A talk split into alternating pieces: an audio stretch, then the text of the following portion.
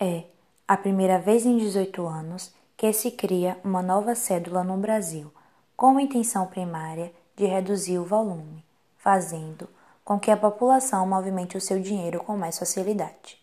Estudos apontam que cerca de 40% da população não tem acesso aos bancos, ou seja, retiram todo o seu dinheiro e guardam em casa, e isso se tornou um grande motivo para a criação de uma cédula economicamente maior.